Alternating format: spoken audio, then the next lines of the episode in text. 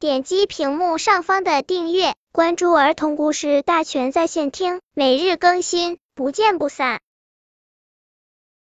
本片故事的名字是晒被子。棕熊突然想起，去年冬眠的时候，它的被子有点潮潮的、冷冷的，还有点霉味，盖在身上真不舒服。秋天到了，棕熊又快冬眠了，它得晒晒自己的被子。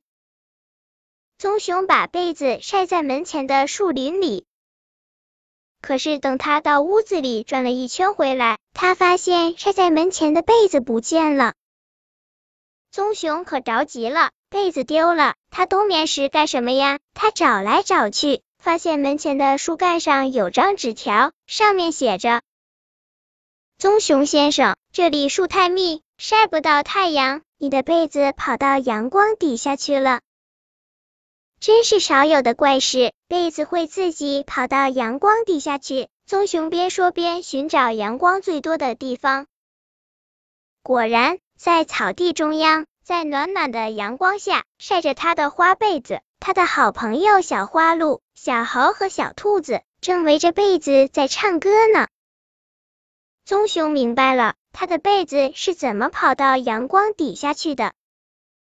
草地上的阳光真好，被子晒得暖暖的。草丛里还开着五彩的鲜花，鲜花的香味钻进了被子里，被子变得香香的。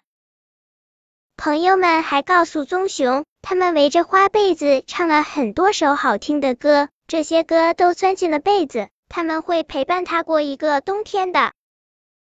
小猴还和棕熊悄悄摇耳朵说，他还在被子里藏进了许多有趣的、并不难猜的谜语。要是他寂寞的时候，还可以猜猜谜语。傍晚，当棕熊收下被子时，被子暖暖的、香香的。他知道被子里还藏着歌，藏着笑，藏着有趣的谜语。本篇故事就到这里，喜欢我的朋友可以点击屏幕上方的订阅，每日更新，不见不散。